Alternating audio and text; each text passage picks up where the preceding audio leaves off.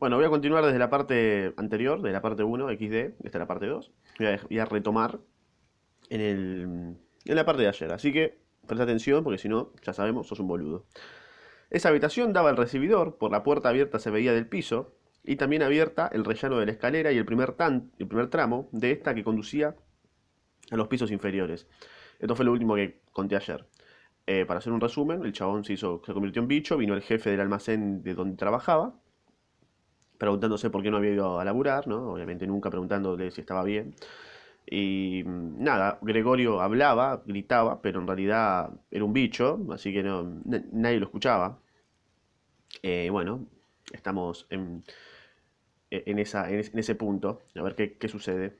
Bien, bueno, dijo Gregorio, convencido de ser el único que había conservado la calma. Enseguida me visto, recojo el muestrario y me voy. Me dejaréis que salga de viaje, ¿verdad? Ya ve usted, señor gerente, que no soy testarudo y que trabajo con gusto. Viajar es cansado, pero yo no sabría vivir sin viajar. ¿A dónde va usted? ¿Al almacén? Sí. ¿Lo contará, ¿Lo contará todo tal como ha sucedido? Uno puede tener un bajón momentáneo, pero es precisamente entonces cuando debe, deben acordarse los jefes de lo útil que uno ha sido y pensar que, una vez superado el contratiempo, trabajará con redobladas energías. Mm, ¿Vos decís, bro?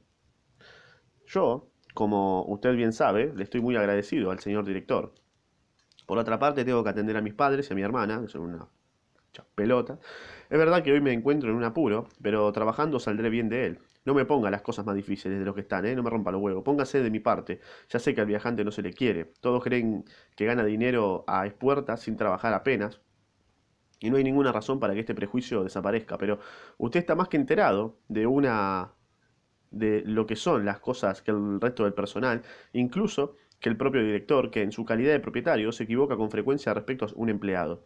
Usted sabe muy bien que el viajante, como está fuera del almacén la mayor parte del año, es fácil, es fácil blanco de habladurías, equívocos y quejas infundadas, contra las cuales no les es fácil defenderse, ya que la mayoría de las veces no llegan a sus, a sus oídos, y solo al regresar reventado de un viaje empieza a notar directamente las consecuencias negativas de una acusación desconocida. No se vaya sin decirme algo que me pruebe que me da usted la razón, por lo menos en parte. Pero desde las primeras palabras de Gregorio, el gerente había dado media vuelta y le contemplaba por encima del hombro, con una mueca de repugnancia con el rostro. Mientras Gregorio hablaba, no permaneció un momento quieto. Se retiró hacia la puerta sin quitarle la vista de encima, muy lentamente, como si una fuerza misteriosa le retuviese allí, y llegó por fin al recibidor y dio los últimos pasos con él, con tal rapidez que parecía que estuviera pisando brasas ardientes. Alargó el brazo derecho en dirección a la escalera, como si esperase encontrar allí milagrosamente la libertad. Gregorio comprendió que no debía permitir que el gerente se marchara de aquel modo, pues si no, su puesto en el almacén estaba seriamente amenazado. Y si ya, un día faltás, listo, echado. No lo veían los padres tan claro como él, porque con el transcurso de los años habían llegado a pensar que la posición de Gregorio en aquella empresa era inamovible. Sí, todos pensamos lo mismo hasta que nos mandamos una cagada. Además, con la inquietud del momento, se habían olvidado de toda prudencia, pero no así Gregorio, que se daba cuenta de que era indispensable retener al gerente y tranquilizarse. De ello dependía el porvenir de Gregorio y de los suyos. Sí, todo bien, pero estás, sos un bicho, o sea. Si al menos estuviera allí su hermana, era muy lista, había llorado cuando Gregorio yacía aún tranquilamente sobre su espalda. Seguro que el gerente, hombre galante, se hubiera dejado convencer por la joven, ella habría cerrado la puerta del piso y le habría tranquilizado en el recibidor, pero no estaba su hermana, así que le cabió, y Gregorio tenía que arreglársela solo. Sin reparar en que todavía no conocía sus nuevas facultades de movimiento y que lo más probable era que no lograse entender abandonó la hoja de la puerta en que se apoyaba y se deslizó por el hueco formado al abrirse la otra con intención de avanzar hacia el gerente, que seguía cómicamente agarrado a la barandilla del rellano, pero inmediatamente cayó al suelo, intentando con grandes esfuerzos sostenerse sobre sus innumerables y diminutas patas, profiriendo un leve quejido. Entonces se sintió por primera vez en el día invadido por un verdadero bienestar. Las patitas apoyadas en el suelo le obedecían perfectamente. ¡Qué grande! Con alegría vio que empezaban a llevarle a donde deseaba ir, dándole la sensación de que sus sufrimientos habían concluido, pero en el momento en que Gregorio empezaba a avanzar lentamente, balanceándose a ras de tierra, no lejos y enfrente de su madre, ésta, pese a su desvanecimiento previo, dio de pronto un brinco y se puso a gritar, extendiendo los brazos con las manos abiertas. ¡Socorro! ¡Por el amor de Dios, socorro! Inclinaba la cabeza como para ver mejor a Gregorio, pero de pronto, como para desmentir esta impresión, se desplomó hacia atrás, cayendo sobre la mesa. y, ajena al hecho de que estaba aún puesta, quedó sentado en ella sin darse cuenta de que a su lado el café salía de la cafetera volcada, derramándose sobre la alfombra. Madre, madre, gimió Gregorio mirándola desde abajo. Por un momento se olvidó del gerente y no pudo evitar, ante el café vertido, abrir y cerrar repetidas veces las mandíbulas en el vacío. Su madre, gritando de nuevo y huyendo de la mesa, se lanzó en brazos del padre, que corrió a su encuentro, pero Gregorio no podía dedicar ya su atención a sus padres. El gerente estaba en la escalera y con la barbilla apoyada sobre la baranda. La barbilla apoyada... Ah, ok. Dirigía una última mirada a aquella escena. Como que estaba aburrido, ¿no? Gregorio tomó impulso para darle alcance, pero él debió de comprender su intención, pues de un salto bajó varios escalones y desapareció, profiriendo unos alaridos que resonaron por toda la escalera. Para colmo de males, la huida del jefe pareció trastornar por completo al padre, que hasta entonces había mantenido relativamente sereno, pues en lugar de correr tras el fugitivo, o por lo menos permitir que así lo hiciese, Gregorio empuñó con la diestra el bastón del gerente, que éste no había recogido, como tampoco su sombrero y su gabán, olvidados en una silla, y armándose con la otra mano de un gran periódico que había sobre la mesa, se dispuso, dando fuertes patadas en el suelo, esgrimiendo papel y bastón, a hacer retroceder a Gregorio hasta el interior de su cuarto.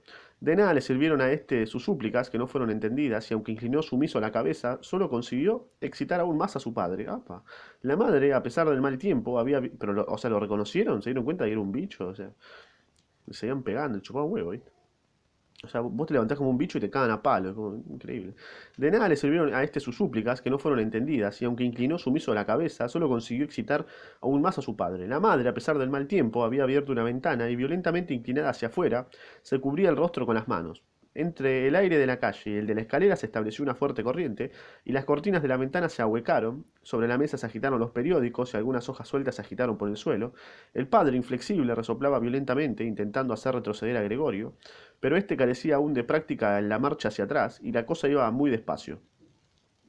Si al menos hubiera podido moverse, en un santiamén se hubiera encontrado en su cuarto, pero temía, con su lentitud en girar, impacientar a su padre, cuyo bastón podía desplomarle o abrirle la cabeza. Finalmente, sin embargo, no tuvo más remedio que volverse, pues advirtió, contrariado, que, caminado hacia atrás, no podía controlar la dirección, así que, sin dejar de mirar angustiosamente a su padre, empezó a girar lo más rápidamente que pudo, es decir, con extraordinaria lentitud. El padre debió percatarse de su de su buena voluntad, pues dejó de hostigarle, dirigiendo incluso de lejos, con la punta del bastón, el movimiento giratorio. Si al menos hubiese dejado de, de resoplar, bueno, esto era, lo, que más alteraba a Gregorio. Cuando ya iba a terminar el giro, aquel resoplido le hizo equivocarse, obligándole a retroceder poco a poco. Por fin logró quedarse frente a la puerta, pero entonces recordó que su cuerpo era demasiado ancho para poder pasar sin más, y al padre, en medio de su excitación, no se le ocurrió abrir la otra hoja para dejar espacio suficiente. Estaba obsesionado con la idea de que Gregorio había de meterse cuanto antes en su habitación. Tampoco hubiera permitido los lentos preparativos que Gregorio necesitaba para incorporarse y, de este modo, pasar por la, otra, por la, pasar por la puerta. Como si no hubiese problema alguno, asusaba Gregorio con furia creciente, ¿eh? y Gregorio oía tras de sí una voz que parecía imposible que fuese la de un padre. Se incrustó en el marco de la puerta, siguió de medio lado y quedó atravesado en el umbral, lacerándose el costado, y en la puerta aparecieron unas manchas repulsivas, y Gregorio quedó allí atascado, sin posibilidad de hacer el menor movimiento. Ok. Las patitas de uno de los lados colgaban en el aire, mientras que las del otro quedaban dolorosamente oprimidas contra el suelo, y en esto el padre le dio por detrás un empujón enérgico y salvador, que lo lanzó dentro del cuarto, sangrando copiosamente. Luego cerró la puerta con el bastón y por fin volvió a la calma. Bien. Tranqui. Hasta la noche no despertó Gregorio de un pesado sueño, semejante a un desmayo, no habría tardado mucho en despabilarse por sí solo, pues ya había, ya había descansado bastante, pero le pareció que le despertaban unos pasos furtivos y el ruido de la puerta del recibidor que alguien cerraba suavemente. El reflejo del tranvía proyectaba franjas de luz en el techo de la habitación y la parte superior de los muebles, pero debajo donde estaba Gregorio reinaba la oscuridad. Lenta y todavía torpemente, tanteando con sus antenas, que en ese momento le mostraron su utilidad, se deslizó hacia la puerta para ver lo que había ocurrido. En su costado izquierdo había una larga y repugnante llaga. Renqueaba alternativamente sobre cada una de sus dos hileras de patas, una de las cuales, herida en el accidente de la mañana, sorprendentemente las demás habían quedado ilesas, se arrastraba sin vida. Picante, ¿no? Al llegar a la puerta comprendió que lo que había atraído era el olor de algo comestible.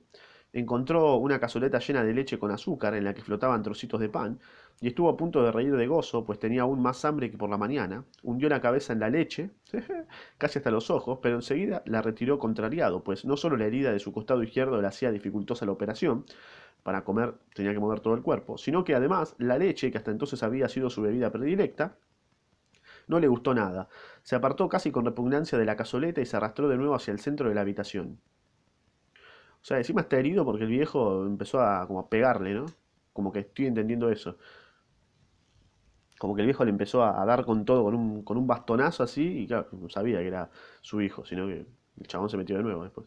Por la rendija de la puerta vio que la luz estaba encendida en el comedor, pero en contra de lo habitual, no se oía el padre leer en voz alta a la madre y la hermana el diario de la tarde. No se oía el menor ruido. Quizá esta costumbre, de la que siempre le hablaba la hermana en sus cartas, hubiese desaparecido. Todo estaba silencioso, pese a que con toda seguridad la casa no estaba vacía. Qué vida tan tranquila lleva mi familia, pensó Gregorio, mientras su mirada se perdía en las sombras, se sintió orgulloso de haber podido proporcionar a sus padres y a su hermana tan sosegada existencia, era re bueno, en un hogar tan acogedor. De pronto pensó con terror que aquella tranquilidad, aquel bienestar y aquella alegría iban a terminar. Para no abandonarse en estos pensamientos, prefirió ponerse en movimiento y comenzó a arrastrarse de por la habitación. Durante la noche se entreabrió una vez una de las hojas de la puerta y otra vez la otra. Alguien quería entrar. Gregorio, en vista de ello, se colocó contra la puerta que daba al comedor, dispuesto a atraer hacia el interior al indeciso, al indeciso visitante, o por lo menos averiguar quién carajo era. Pero la puerta no volvió a abrirse y esperó en vano. Esa mañana, cuando la puerta estaba cerrada, todos habían intentado entrar y ahora que él había abierto una puerta y que la otra había sido también abierta, sin duda, durante el día ya no venía nadie y las llaves habían sido puestas en la parte exterior de la cerradura. Ok. Bien, bien, estamos entendiendo. Estaba muy avanzada la noche cuando se apagó la luz del comedor, y Gregorio comprendió que sus padres habían permanecido en vela hasta entonces. Oyó cómo se alejaban de puntillas, y hasta la mañana no entraría seguramente nadie a ver a Gregorio. Tenía tiempo de sobra para pensar, sin temor a ser importunado en su futuro. Pero aquella habitación fría y de techo alto, en donde había de permanecer echado de bruces, le dio miedo. No entendía por qué, pues era la suya, la habitación en que vivía desde hace cinco años, Bruscamente, y no sin algo de vergüenza, se metió debajo del sofá, en donde a pesar de sentirse algo estrujado por no poder levantar la cabeza, se encontró enseguida muy bien, lamentando únicamente no poder introducirse allí por completo a causa de su excesiva corpulencia. Así permaneció toda la noche, sumido en, una, en un duermevela, del que le despertaba con sobresalto el hambre, y sacudido por preocupaciones y esperanzas no muy concretas, pero cuya conclusión era siempre la necesidad de tener calma y paciencia y de hacer lo posible para que su familia se hiciese cargo de la situación y no sufriera, y no sufriera más de lo necesario. Muy temprano, cuando apenas empezaba a clarear, o sea, el chabón ya es consciente de que no es eh, lo que era antes, ¿no? que se convirtió en otra cosa. Increíble, ¿no? Yo estaría recagado. Gregorio tuvo ocasión de poner en práctica sus resoluciones. Su hermana, ya casi arreglada, abrió la puerta que daba al recibidor y le buscó ansiosamente con la mirada. Al principio no lo vio, pero al descubrirle debajo del sofá, en algún sitio había, había de estar, no iba a haber volado, se asustó tanto que compulsivamente volvió a cerrar la puerta. Pero inmediatamente, en realidad no te reconoció, me parece. ¿eh? O sea, se cagó toda por verte pero inmediatamente se arrepintió de su reacción, pues volvió a abrir y entró de puntillas, como si fuese la habitación de un enfermo grave o un extraño. Gregorio, asomando apenas la cabeza fuera del sofá, la observaba. Se daría cuenta de que no había probado la leche y, comprendiendo que no había sido por falta de hambre, le traería alimentos más adecuados. No, no creo. Pero si no lo hacía, él preferiría morirse de hambre antes que pedírselo. Ah, boludo. Pese a que sentía enormes deseos de salir de, de debajo del sofá y suplicarle que le trajesen algo de buen comer, su hermana, asombrada, advirtió inmediatamente que la cazoleta estaba intacta y únicamente se había vertido un poco de leche.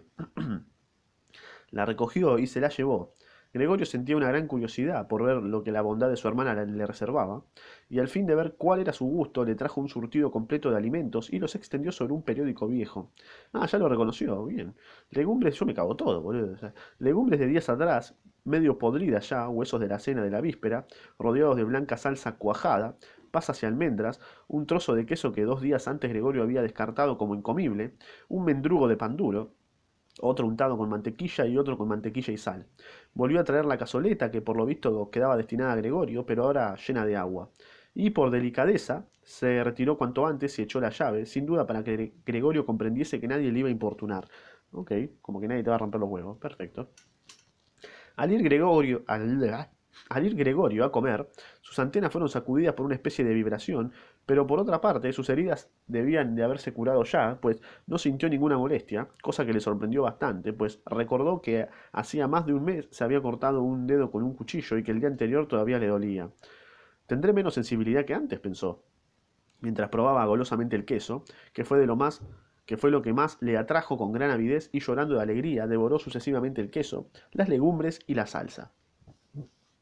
En cambio, los alimentos frescos les disgustaron, su olor mismo le resultaba desagradable, hasta el punto de que apartó de ellos las cosas que quería comer. Hace un buen rato que había terminado y permanecido estirado. Bueno, comió, comió, piola, bien la hermana, le dio de comer. Hace un buen rato que había terminado y permanecido estirado perezosamente en el mismo sitio, abajo del sofá, cuando la hermana, sin duda para darle tiempo a retirarse, empezó a girar. Empezó a girar lentamente la llave. Ok. A pesar de estar medio dormido, Gregorio se sobresaltó y corrió a ocultarse de nuevo debajo del sofá. Para permanecer allí, aunque solo fue el breve tiempo que su hermana estuvo en el cuarto, tuvo que hacer esta vez gran esfuerzo de voluntad, pues a consecuencia de la abundante comida su cuerpo se había abultado lo suficiente como para que apenas pudiera respirar en aquel reducido espacio. Un tanto sofocado, contempló con los ojos desorbitados cómo su hermana, ajena a lo que le sucedía, barría no solo los restos de la comida, sino también los alimentos que Gregorio no había tocado, como si ya no pudiesen aprovecharse. Y vio también cómo lo tiraba todo a un cubo que cerró con una tapa de madera, y apenas hubo marchado su hermana con el cubo, Gregorio salió de su escondrijo, se estiró y respiró profundamente. De esta manera recibió Gregorio día tras día su comida. Ah, bueno, bien. Una vez por la mañana temprano, antes de que se levantaran sus padres y la criada, y otra después del almuerzo, mientras los padres dormían la siesta y la criada salía algún recado al que la mandaba la hermana. Sin duda sus padres tampoco querían que Gregorio se muriese de hambre, pero tal vez no hubiera podido soportar el espectáculo de sus comidas y era mejor que solo tuviera noticias de ellas a través de la hermana. Tal vez también quería ésta ahorrarles un sufrimiento extra. Ah, o sea, como que los padres lo reconocieron, ¿no? La vieja se puso a llorar, una boluda, y el viejo le empezó a dar bastonazo como para que, no sé, alto gil, boludo o sea, si lo reconociste y le empezaste a dar bastonazos, es un hijo de puta. Gregorio no pudo averiguar con qué disculpas habían despedido la primera mañana al médico y al cerrajero. Y como nadie le entendía, nadie pensaba, ni siquiera su hermana, que él pudiese entender a los demás, tenía pues que, que contentarse cuando su hermana estaba en su cuarto, con oírla gemir y lamentarse. Más adelante, cuando ella se hubo acostumbrado un poco a la nueva situación, desde luego no se podía esperar que se acostumbrase por completo, no, obviamente, Gregorio empezó a notar en ella ciertos indicios de amabilidad. Hoy sí que le ha gustado, decía cuando Gregorio había apurado la comida, mientras en el que en el caso contrario, cada, cada vez más frecuente, solía decir apenada, vaya, hoy lo ha dejado todo. O sea que la familia sabe que no, ya no era el mismo Gregorio, era otro Gregorio. Increíble. Aunque Gregorio no podía, o sea, los viejos nunca ir a hablar, coche, ¿cómo te sentís? No, no, no, ni, te quiero hablar, sos un pelotudo. Porque, ¿Cómo te vas a convertir en bicho? o pajero? ¿Qué tiene en la cabeza? Aunque Gregorio no podía obtener directamente ninguna noticia, siempre estaba atento a lo que sucedía en las habitaciones contiguas y en cuanto oía voces, corría hacia la puerta correspondiente y se pegaba a ella. Al principio todas las conversaciones se referían a él, aunque no claramente. Durante dos días en todas las comidas se discutió lo que correspondía hacer en lo sucesivo, y también fuera de las comidas hablaba de lo mismo. Ninguno de los miembros de la familia quería quedarse solo en casa y como tampoco querían dejarla abandonada, siempre había por lo menos dos personas. ya el primer día, la criada, de la que no sabía hasta qué punto estaba enterada de lo que ocurrido, de lo ocurrido, le había rogado a la madre que, le, que la despidiese enseguida. Ah. Y al marcharse, un cuarto de hora después, dando las gracias efusivamente, sin que nadie se lo pidiese, juró solemnemente que no contaría nada a nadie. Sí, más te vale. la hermana tuvo que ayudar a cocinar a la madre, cosa que en realidad no le daba mucho trabajo, pues casi ni, no comían, y Gregorio los oía continua, continuamente animarse en vano unos a otros a comer, siendo un gracias, ya comido bastante, u otra frase por el estilo, la, respuesta invariable a estos requerimientos. Tampoco bebían casi nada, con frecuencia preguntaba a la, con frecuencia preguntaba la hermana al padre si quería cerveza, ofreciéndose a ir a buscarla. Callaba el padre y entonces ella añadía que también podían mandar a la portera. Ah, tenían portera, criada, estaban, en Miami. Pero el padre respondía finalmente con una negativa tajante y no se hablaba más del asunto. Ok, eh, me divertido el viejo, ¿no? Quiso matar a bastonazos al hijo, ¿no? Le responde mal a todos, hijo de puta. Ya el primer día, el padre planteó a la madre y a la hermana la situación económica de la familia. Claro, este forro, mirá, es un bicho, ¿y ahora qué hacemos? ¿Eh? ¿Y ahora qué hace? ¿A quién? ¿De dónde sacó guita? ¿Eh? Lo estaba explotando este pelotudo y ahora qué hago. Ya el primer día, el padre planteó a la madre y a la hermana la situación económica de la familia y sus perspectivas futuras. De vez en cuando se levantaba de la mesa para buscar en su pequeña caja de caudales, salvada de la quiebra cinco años, ¿eh? antes, algún documento o libro de notas. ¿eh? Nunca era laboral el viejo, ¿no? Nunca, jamás. Se oía el chasquido de la complicada cerradura al abrirse o volverse a cerrar, después de que el padre hubiese sacado lo que buscaba. Estas explicaciones constituyeron la primera noticia agradable que escuchó Gregorio desde su encierro. Siempre había creído que a su padre no le quedaba absolutamente nada del antiguo negocio, y el padre nunca le había dado a entender que fuera de otro modo, aunque lo cierto era que Gregorio tampoco le había preguntado nada al respecto. Por aquel entonces, Gregorio solo se había preocupado de hacer lo posible para que su familia lo olvidara, cuanto antes al revés financiero que los había hundido en la más completa desesperación. Por eso había comenzado a trabajar con tan ahínco, convirtiéndose en poco tiempo de simple dependiente en todo un viajante de comercio, con grandes posibilidades de ganar dinero y cuyos éxitos profesionales se concretaban en, en, sustanciosas comisiones entregadas a la familia ante el asombro y la alegría de todos. Claro, el chabón laburaba, le daba la guita, y ahí estamos todos contentos, ¿no? Pero cuando soy un bicho, nadie me. Nadie está conmigo, ¿no? La concha de su madre. Habían sido días felices, ¿no? Sí. Lástima. Pero no se habían repetido, al menos con igual esplendor, pese a que Gregorio había llegado a ganar lo suficiente como para llevar por sí solo el peso de toda la casa. Claro, ahora no puede laburar y nadie lo quiere. Qué hijos de puta. La costumbre, tanto en la familia que recibía agradecida el dinero de Gregorio, como en este, que lo entregaba con gusto, hizo que la sorpresa y alegría iniciales no volvieran a producirse con la misma intensidad. Eh, para. Ok, solo la hermana permaneció siempre estrechamente unida a Gregorio, y como la única que le daba comida encima, y como contrariamente a este, era muy aficionada a la música y tocaba el violín con gran entusiasmo. Qué grande. Gregorio confiaba en poder mandarla al año siguiente al conservatorio, pese a los gastos que ello, que ello conllevaría, y a los que ya encontraría modo de hacer frente. Durante las breves estancias de Gregorio junto a los suyos, la palabra conservatorio se repetía con frecuencia en las charlas con la hermana, pero siempre como un hermoso sueño, en cuya realización no se podía ni soñar. Los padres no veían con agrado estos ingenuos proyectos. Hijos de puta, ¿eh? La concha de tu madre, padres de mierda. ¿Eh? pero para Gregorio era un asunto muy serio y tenía decidido anunciarlo solemnemente la noche de Navidad. Ah, no tenés otra noche que la noche de Navidad donde están todos juntos, ¿no? Ahí, en la noche de Navidad. Nunca un lunes cualquiera. Estos pensamientos, ahora tan superfluos, se agitaban en su mente mientras, pegado a la puerta, escuchaba lo que hablaban en la habitación contigua, y de cuando en cuando la fatiga le impedía seguir escuchando y dejaba caer cansado la cabeza sobre la puerta. Pero enseguida volvía a levantarla, pues incluso el levísimo ruido debido a este movimiento suyo era oído por su familia que enmudecía en el acto. ¿Qué estará haciendo ahora? decía al poco el padre, sin duda mirando hacia la puerta. Y mirá, soy un bicho, qué sé yo, nada. Escribiendo este libro. Y pasados unos momentos se reanudaba la conversación interrumpida. Así pudo enterarse Gregorio con gran satisfacción, el padre se extendía en sus explicaciones, pues hacía tiempo que no se había ocupado de aquellos asuntos y además la madre trataba de entenderlos, tardaba en entenderlos, que a pesar de la desgracia que les había quedado algún dinero, no mucho, desde luego, pero poco a poco había ido aumentando desde entonces, gracias a los intereses intactos. Ah, bien, el banco. Además, el dinero que entregaba Gregorio todos los meses, quedándose para él únicamente una ínfima cantidad, no se gastaba por completo y había ido formando un pequeño capital. ¡Qué grande! Seguramente se la afana. Tras la puerta, Gregorio probaba con la cabeza, satisfecho de que, de que existieran estas inesperadas reservas. Cierto que con ese dinero sobrante podía haber pagado poco a poco la deuda que su padre tenía con el dueño y haberse visto libre de ella mucho antes. Pero tal como estaban las cosas, era mejor así. Qué grande, Gregorio. Ahora bien, ese dinero er, era del todo insuficiente para permitir a la familia vivir de él. Todo lo más bastaría para uno o dos años, pero no para más tiempo. Bueno, uno o dos años, amigos, una banda. Por tanto, o sea, en uno o dos años podés ir a encontrar un laburito, ¿no? Por tanto, eh, aún el capital que no se debía tocar, pues convenía conservarlo para caso de necesidad. El dinero para ir viviendo había que ganarlo, pero el padre, aunque estaba bien de salud, era ya viejo y llevaba cinco años sin trabajar, y por tanto, no se podía contar con él. ¿Pero por qué no te vas a cagar, eh, viejo de mierda? Andate a la concha de tu madre. En los últimos cinco años, los primeros, los primeros de descanso de su vida laboriosa, aunque fracasada, bueno, pará, había engordado mucho y se había vuelto lento y pesado. Ah, está bien, entonces si engordo y ya está. ¿Soy, ¿Sos gordo? No puedes laburar, listo. ¿Y cómo podía trabajar la madre, que padecía de asma, que se fatigaba con solo andar un poco por casa y continuamente tenía que tumbarse en el sofá, con la ventana abierta de par en par porque le daban ahogos? Bueno, si vamos a buscarle todas las excusas.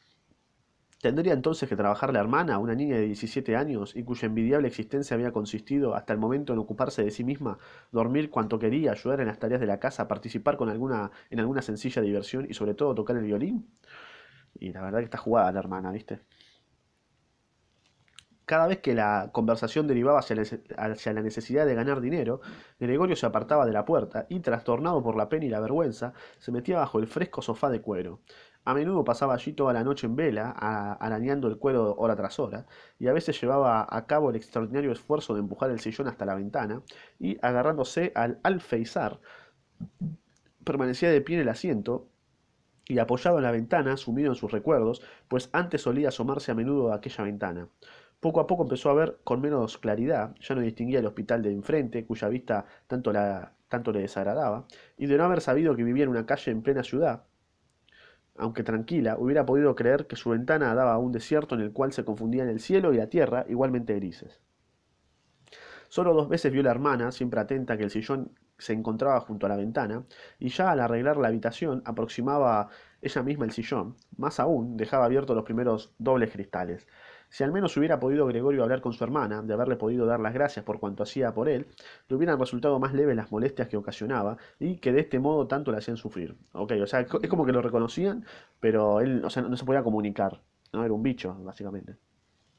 Sin duda su hermana hacía lo posible para atenuar lo doloroso de la situación y, a medida que transcurría el tiempo, iba consiguiendo lo mejor, como es natural. Pero también Gregorio, a medida que pasaban los días, tenía más clara la situación. O sea, esto es una situación que puede pasar y no necesariamente sos un bicho, sino que, no sé, te pisa un camión y no puedes laburar nunca más y vos eras el sostén de la familia y te recabió, ¿me? Por ejemplo. Entonces te miran como, ah, mira, este, esta molestia de mierda, ahora es un vegestorio, un vegetal, ¿me No se mueve, es un idiota. ¿Y ahora qué hacemos, eh? ¿Ahora a quién le sacamos la guita? Ahora las visitas de su hermana eran para él algo terrible. En cuanto entraba en la habitación, y sin cerrar siquiera previamente las puertas, como antes, para ocultar a todos la vista del cuarto, iba corriendo hacia la ventana y la abría bruscamente, como si estuviese a punto de asfixiarse. Y acá está la relación con, la serie Breaking Bad, que es por eso que encontré el, libro. Eh, que claro, Walter White tenía cáncer y en un año o sea, la familia iba a quedar en quiebra y por eso empieza a hacer todo lo que hace, ¿no? Porque si no, si, iba, si no la familia iba a terminar como la familia de Gregorio. XD. Bueno, permanecí ahí. ¿En, dónde me quedé? Bueno, en cuanto entraba a la habitación y sin cerrar siquiera previamente las puertas, como antes, para ocultar a todos las vistas del cuarto, iba corriendo hacia la ventana y la abría bruscamente, como si estuviese a punto de asfixiarse, y hasta cuando el frío era intenso, permanecía allí un rato respirando ansiosamente. Este ajetreo asustaba a Gregorio dos veces al día. Aunque convencido de que ella le hubiera evitado esas molestias, de haber podido permanecer en la habitación con las ventanas cerradas, Gregorio se quedaba temblando debajo del sofá todo el tiempo que duraba la visita. F. Gregorio. Un día ya había transcurrido un mes desde la metamorfosis, así que no tenía por qué sorprenderse del aspecto de Gregorio. Ya un mes. Su hermana entró algo más temprano que de costumbre y se lo encontró mirando inmóvil por la ventana. No le hubiera extrañado a Gregorio que su hermana no entrase, pues tal como estaba le impedía abrir la ventana. Pero no solo no entró, sino que retrocedió y cerró la puerta rápidamente, y quien lo hubiera visto reaccionar de esa forma hubiera creído que Gregorio se disponía a atacarla. Gregorio, imagina lo mataba. Gregorio se metió inmediatamente debajo del sofá. E, era como su refugio el sofá, ¿no? Abajo del sofá. Pero hasta el mediodía no volvió su hermana, más intranquila que de costumbre. Este incidente le hizo comprender que su, ¿eh? que su vista seguía resultándole insoportable a la hermana como que veas a tu hermano y al otro día se levanta y es un es como bar con la mosca, ¿viste? Insoportable a la hermana, que solo gracias a un esfuerzo de voluntad evitaba echar a correr al divisar la pequeña parte del cuerpo que sobresalía por debajo del sofá. Con objeto de ahorrarle por completo su visión, llevó un día sobre su espalda, trabajó para, trabajo para el cual eh, precisó de cuatro horas, una sábana hasta el sofá y le puso de modo que le tapara por completo y que su hermana no pudiese verle por mucho que se agachase. De no haberle parecido oportuno tal medida, ella misma hubiera quitado la sábana, pues fácil era comprender que para Gregorio el aislarse no era nada agradable. Pero su hermana dejó la sábana tal como estaba, y Gregorio, al levantar sigilosamente con la cabeza la punta de esta, para ver cómo era acogida la nueva disposición, creyó adivinar en la joven una mirada de gratitud. Durante las dos primeras semanas, sus padres no se decidieron a entrar a verle. Ah, la verdad, viejo, son una masa ustedes dos, ¿eh? A menudo los oyó hablar la actitud de la hermana, cuando hasta entonces solían, por el contrario, considerarla poco menos que un, que un inútil. Ah, bueno. La verdad, los viejos, un aguante.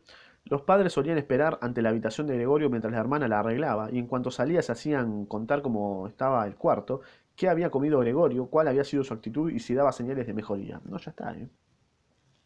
La madre había querido visitar a Gregorio enseguida, pero el padre y la hermana le habían hecho desistir con argumentos que Gregorio escuchó con la mayor atención y aprobó por entero. Más adelante tuvieron que impedírselo por la fuerza y cuando exclamaba dejadme, entrar a ver a Gregorio, pobre hijo mío, ¿no comprendéis que necesito verle? Gregorio pensaba que tal vez fuera mejor que su madre entrase, no todos los días, pero sí, por ejemplo, una vez a la semana, ¿no? Ella era mucho más comprensiva que la hermana, que pese a su indudable valor, al fin y al cabo no era más que una niña que quizás solo por juvenil inconsciencia había podido asumir tan penosa tarea. No tardó en cumplirse el deseo de Gregorio eh, de ver a su madre. Durante el día, por consideración de sus padres, no se asomaba a la ventana y en los dos metros cuadrados de suelo libre de su habitación casi no podía moverse. Descansar tranquilo era ya difícil durante la noche, la comida pronto dejó de causarle placer y para distraerse empezó a trepar zigzagueando por las paredes y el techo. En el techo era donde más a gusto se encontraba, aquello era mucho mejor que estar echado en el suelo. Respiraba mejor y se estremecía con una suave vibración. Mira vos. Un día Gregorio, casi feliz y despreocupado, se desprendió del techo con gran sorpresa suya y se estrelló contra el suelo. Ah, qué pelotudo. Pero su cuerpo se había vuelto más resistente y pese a la fuerza del golpe no se lastimó. Qué grande. Su hermana advirtió inmediatamente el nuevo entretenimiento de Gregorio. Como que se divertía yendo por la pared. Eh, ¿Qué haces en la pared? La puta que te parió, bajate. Su hermana advirtió inmediatamente el nuevo entretenimiento de Gregorio, tal vez dejase al trepar un leve rastro de baba, ay Dios, y quiso hacer todo lo posible para facilitarle su actividad, qué grande la hermana, quitando los muebles que le estorbaban, sobre todo el baúl y el escritorio, qué grande la hermana. No podía hacerlo sola y tampoco se atrevía a pedir ayuda al padre, con la criada no podía contar, pues la buena mujer de unos 60 años, no, claro, obviamente, no, va a hacer fuerza, aunque se había mostrado muy animosa desde la despedida de su antecesora, había rogado que le dejaran tener siempre cerrada la puerta de la cocina y no abrirla sino cuando la llamasen. Por tanto, la única posibilidad era pedir ayuda a la madre en ausencia del padre. Mm. La madre acudió eufórica, pero se quedó muda al llegar a la puerta, y la hermana comprobó que todo estuviera en orden, y solo entonces hizo pasar a la madre. Gregorio había bajado la sábana más que de costumbre, de modo que formara abundantes pliegues y pareciera que estaba allí por casualidad. En esta ocasión no atisbó por debajo y renunció a ver a su madre, feliz de que por fin hubiese entrado a su habitación.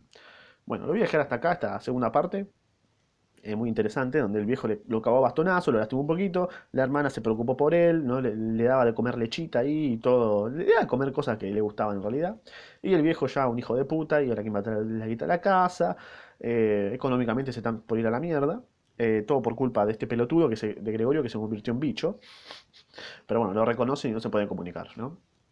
F por Gregorio, vamos a ver cómo, cómo, se, cómo continúa en la parte que viene. Así que una buena un buen consejo que te puedo dar, no te conviertas en bicho, por favor, no seas pelotudo.